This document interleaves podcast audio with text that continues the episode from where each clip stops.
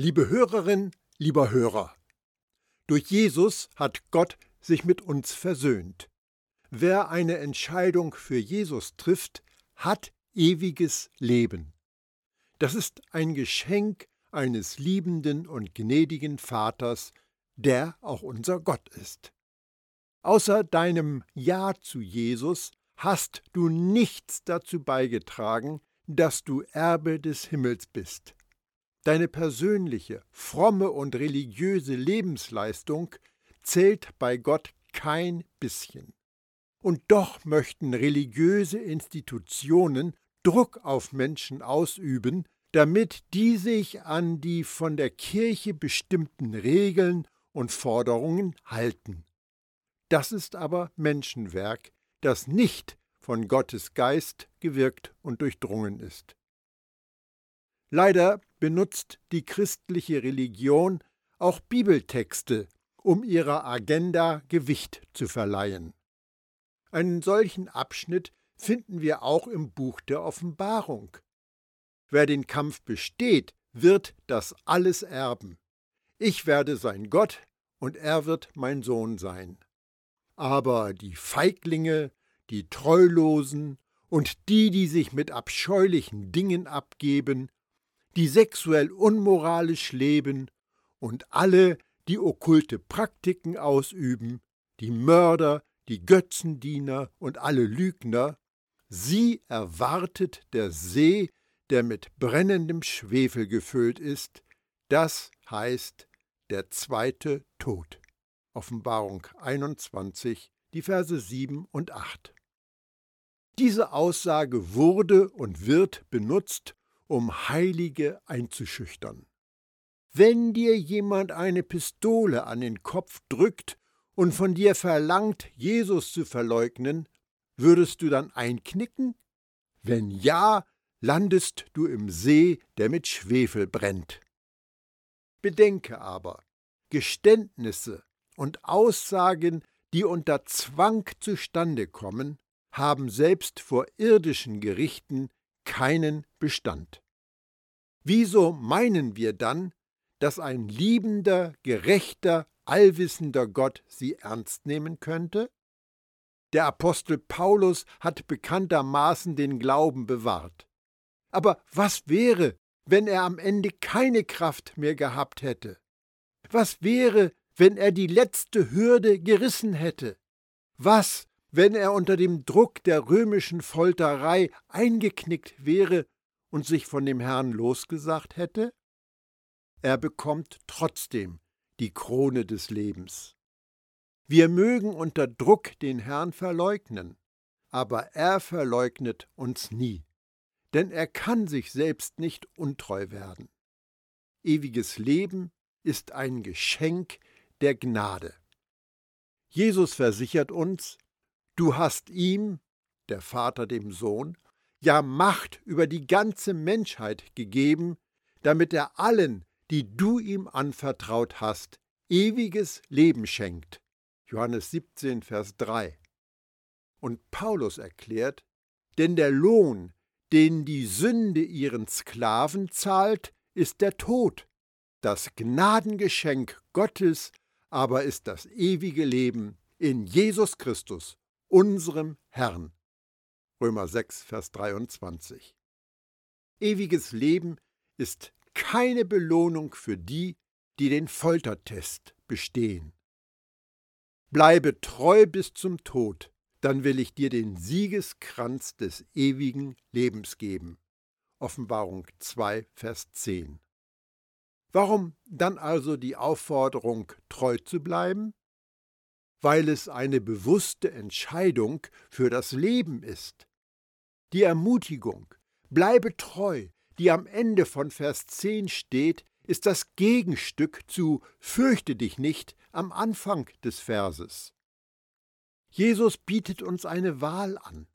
Du kannst furchtsam oder treu sein. Und treu ist besser. Furcht ist das, was du bekommst, wenn du dich auf deine eigenen Möglichkeiten stützt und verlässt.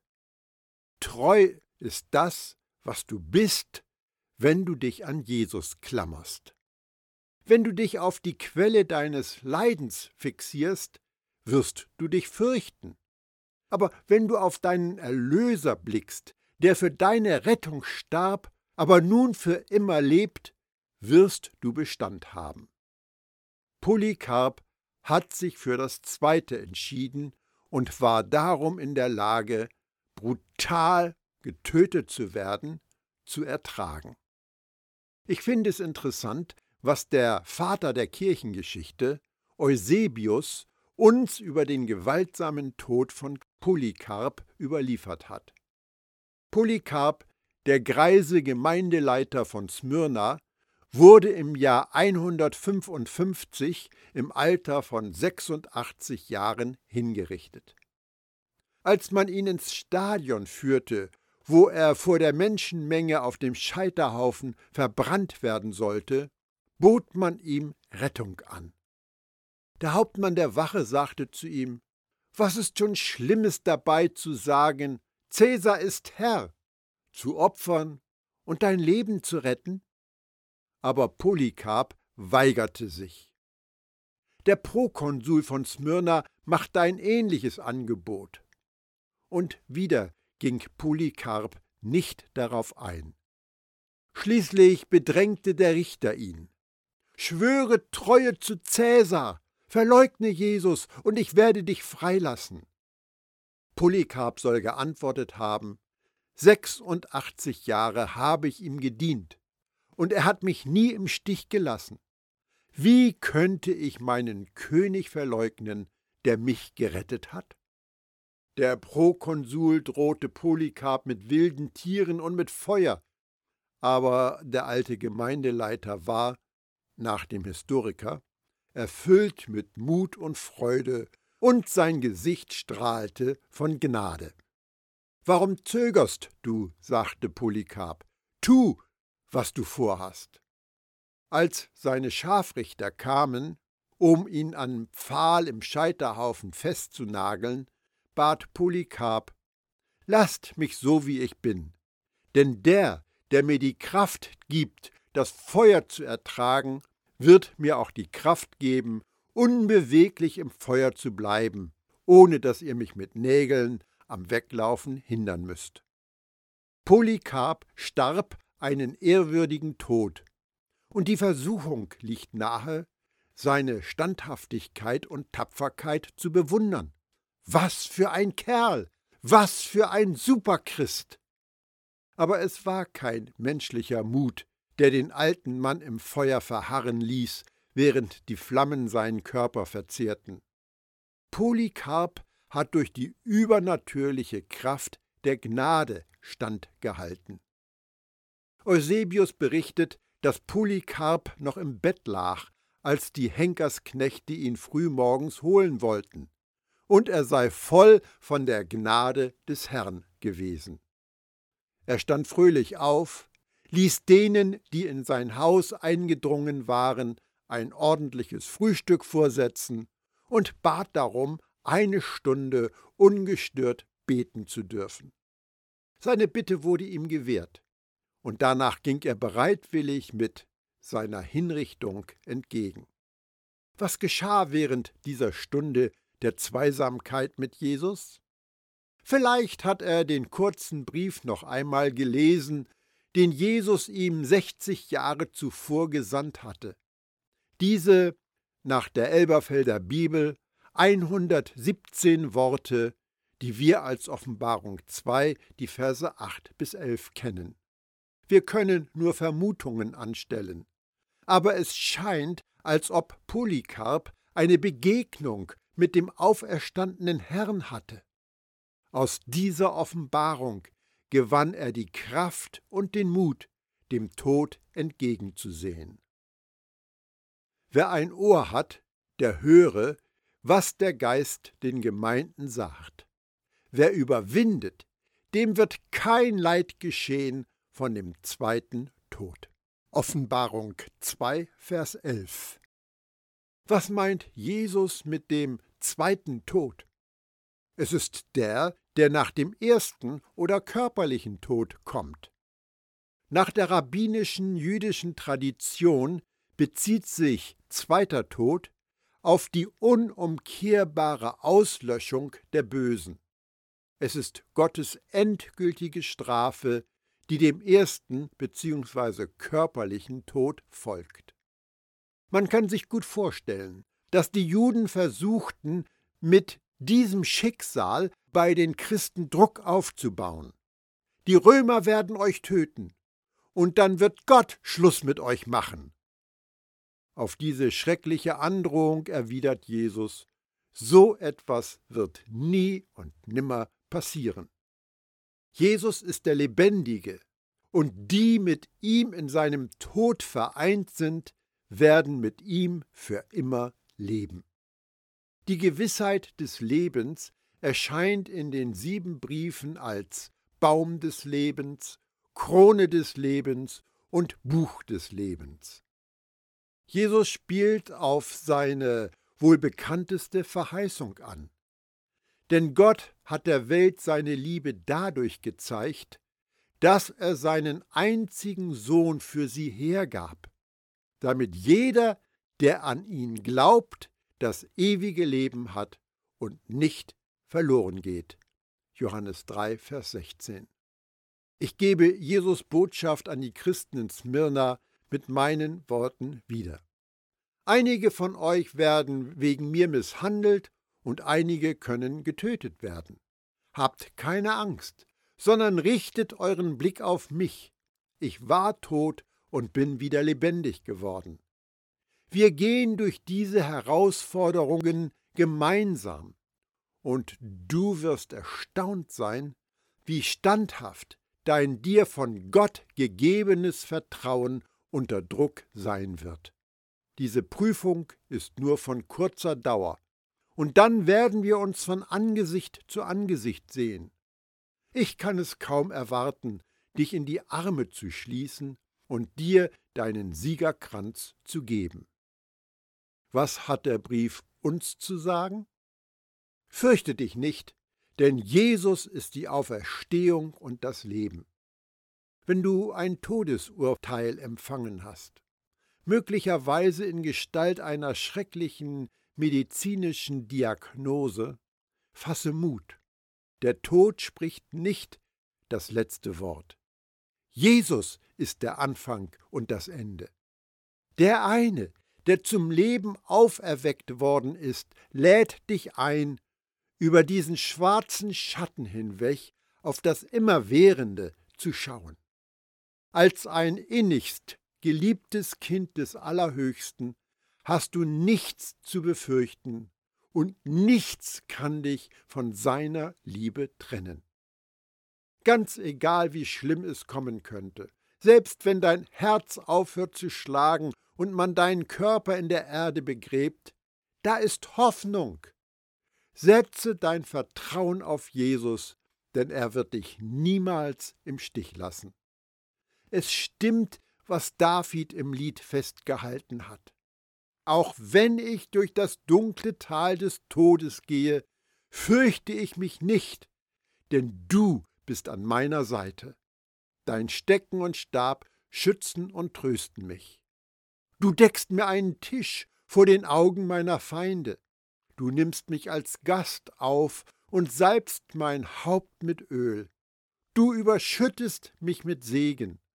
Deine Güte und Gnade begleiten mich alle Tage meines Lebens, und ich werde für immer im Haus des Herrn wohnen. Psalm 23, die Verse 4 bis 6. Wir verlassen nun die prächtige Stadt Smyrna und wandern auf der Handelsstraße rund 80 Kilometer weiter zum nächsten Ort, in der wir eine christliche Gemeinde vorfinden. Die Stadt heißt Pergamon. Jesus lässt den Glaubenden dort ausrichten. Schreibe an den Engel der Gemeinde in Pergamon. Der, der das scharfe, zweischneidige Schwert hat, lässt der Gemeinde Folgendes sagen. Ich weiß, dass du dort wohnst wo der Thron des Satans steht. Trotzdem hast du dich zu mir bekannt und den Glauben an mich nicht verleugnet. Auch damals nicht, als mein treuer Zeuge Antipas in eurer Stadt dieser Hochburg Satans ermordet wurde. Doch den einen Vorwurf muss ich dir machen. Du duldest Leute in deiner Mitte, die an der Lehre Biljams festhalten. Biljam hatte Balak gezeigt, wie er die Israeliten zu Fall bringen könnte.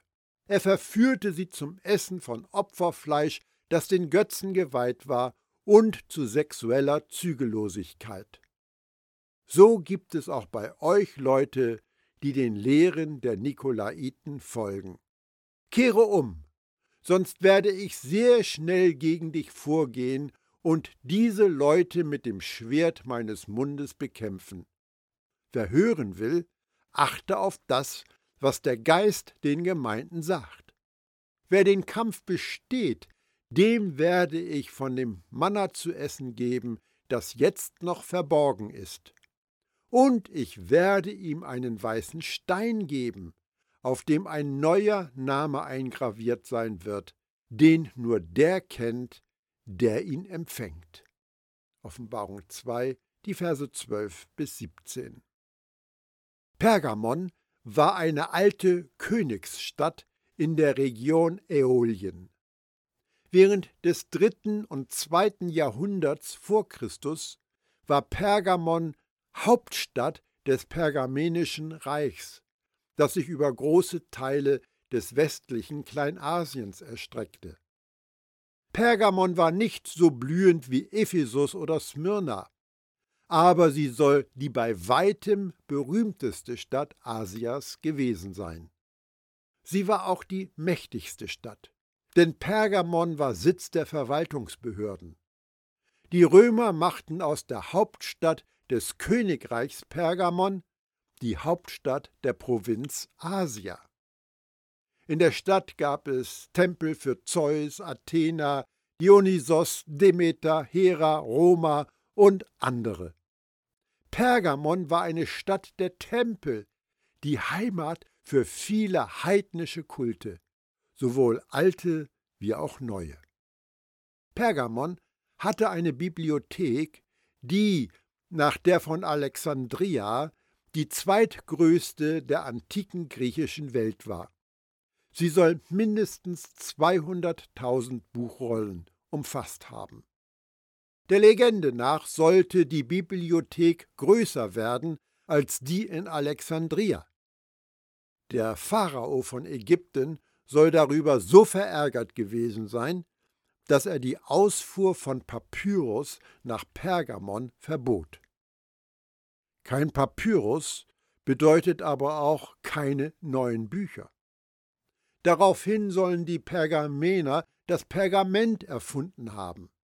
Das ist Haut von Ziegen, Schafen oder Kälbern, von der man die Haare und Fleischreste abgeschabt hat und sie dann, stramm aufgespannt, an der Luft trocknen ließ. Das Endprodukt wurde nach der Stadt Pergamon Pergament genannt.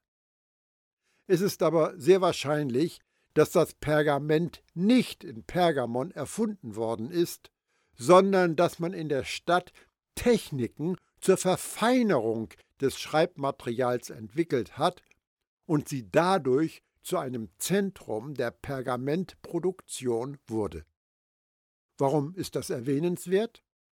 Weil ohne Pergament die sieben Briefe von Jesus wohl kaum an uns überliefert worden wären.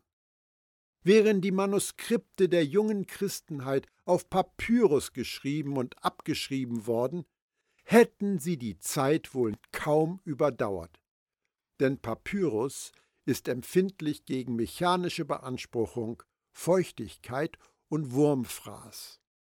Ohne Pergament hätten wir wohl keine Bibel, auch wenn wir sie heute als Buch aus Papier oder auf einem Bildschirm lesen.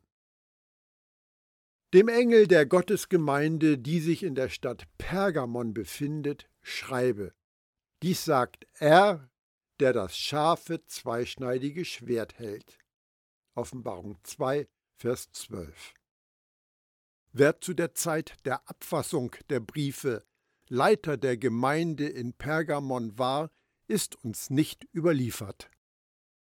Der Name Pergamon bedeutet Hochburg, was auf die Stadt an und auf einem Tafelberg hinweist. Der Name passt aber auch zu einer Stadt, die in Macht und Autorität über andere erhaben ist. Pergamon repräsentiert den Gipfel menschlicher Errungenschaften.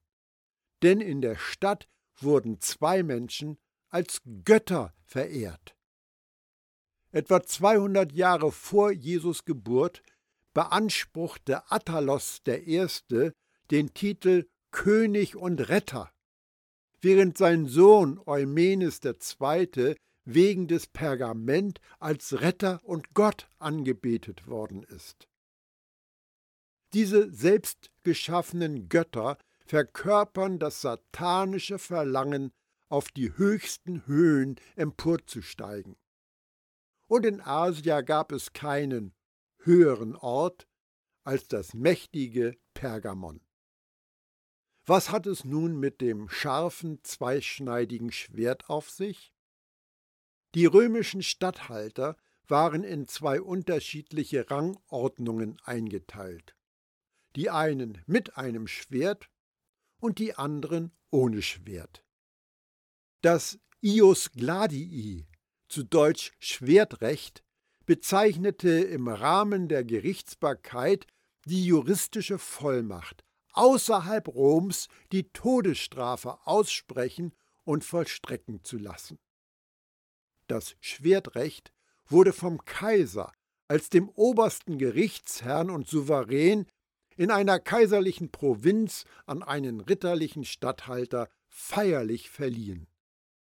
Das bedeutete, dass dieser Statthalter Macht über Leben oder Tod seiner Untergebenen hatte. Und das heißt, er konnte Christen nach Belieben hinrichten lassen. Warum zeigt sich Jesus in dem Brief an die Christen in Pergamon mit einem Schwert? In römischen Zeiten war das Schwert ja das Symbol für absolute Macht. Und der auferstandene Jesus mit dem zweischneidigen, scharfen Schwert zeigt sich als Herr über alle und alles. Die Stadt hat eine wechselvolle Geschichte mit vielen Kämpfen und Herrschern erlebt, die gekommen und gegangen sind.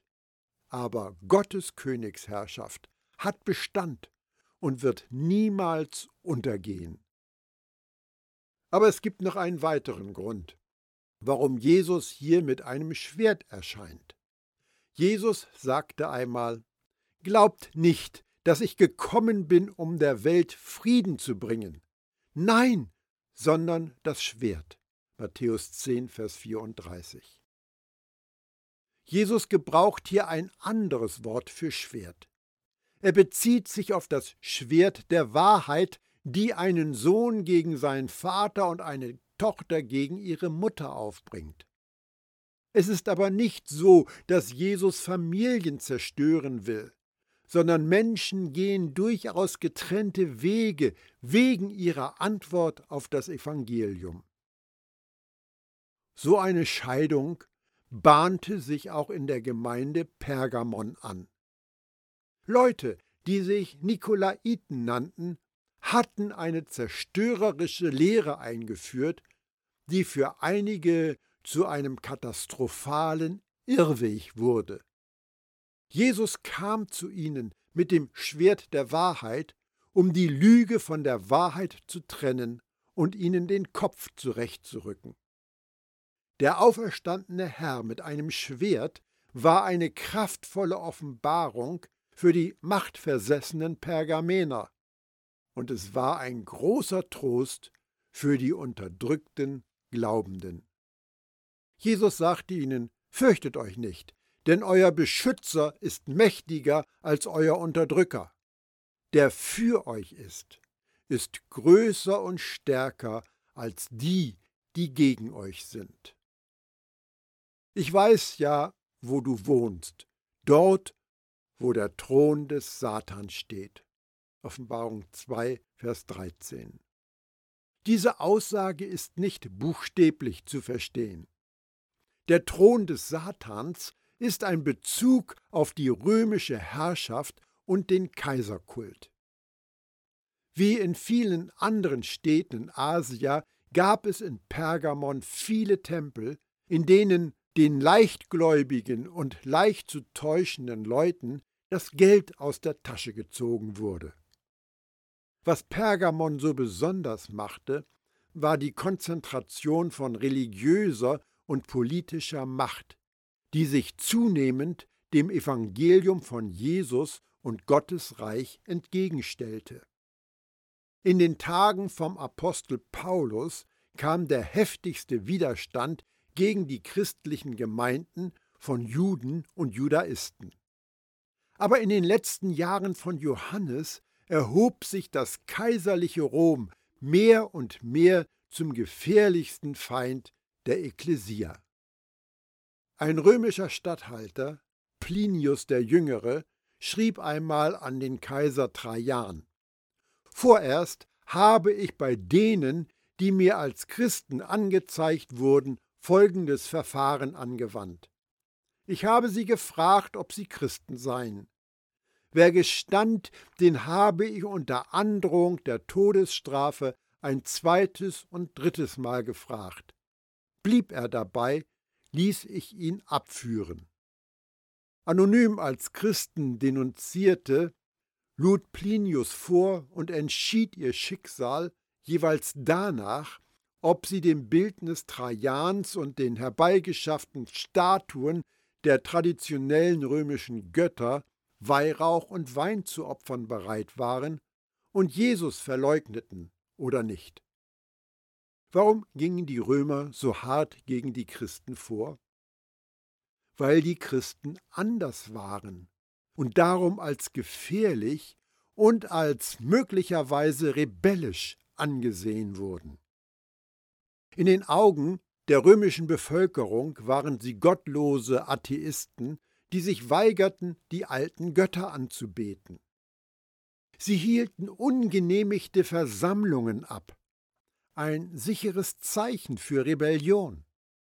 Sie waren offensichtlich Kannibalen, die das Fleisch von Jesus aßen und sein Blut tranken.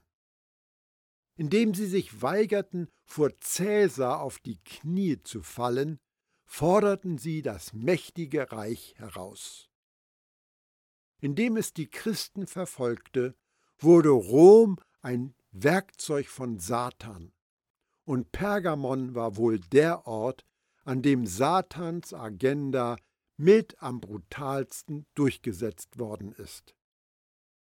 In Pergamon hatte das Monster Rom zwei Hörner. Die zivile Verwaltung, die vom schwertschwingenden Prokonsul geführt wurde, und die Staatsreligion des Kaiserkults. Diese beiden Hörner warfen einen Schatten des Todes über alle, die sich weigerten, Cäsar als Herrn anzuerkennen. Hier kommt wieder der inzwischen vertraute Schnitt.